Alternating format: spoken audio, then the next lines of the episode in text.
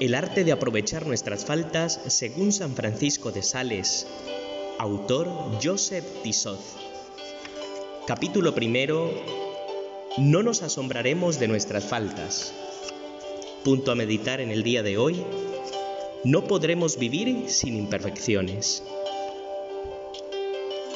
En efecto, la fe nos enseña que las malas inclinaciones permanecen en nosotros, por lo menos en germen hasta la muerte, y nadie puede sin privilegio especial, como el que la Iglesia reconoce en la Virgen María, evitar todos los pecados veniales, al menos los no deliberados.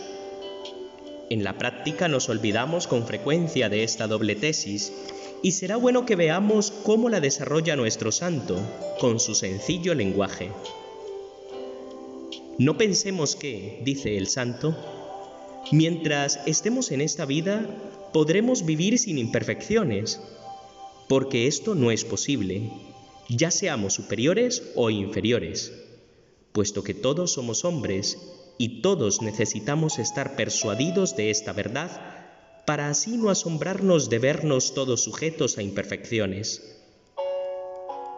Nuestro Señor nos mandó decir todos los días en el Padre nuestro, perdónanos nuestras deudas, así como nosotros perdonamos a nuestros deudores. Y no hay excepción para este mandato, porque todos tenemos necesidad de hacer esta súplica. El amor propio puede ser modificado en nosotros, pero no por eso muere jamás. Así, de vez en cuando, en ocasiones diversas, vuelve a echar brotes que demuestran que, aunque está cortado por la base, no está desarraigado. A veces no se mueve, pero no debemos extrañarnos de, de encontrarlo vivo. Como el zorro aparenta estar dormido alguna vez, pero de repente salta sobre las gallinas, por eso es necesario vigilarlo con constancia y defendernos de sus asaltos con suavidad y paciencia. Y si alguna vez nos hiere, estaremos curados si nos desdecimos de lo que nos ha hecho decir o deshacemos lo que nos ha hecho hacer.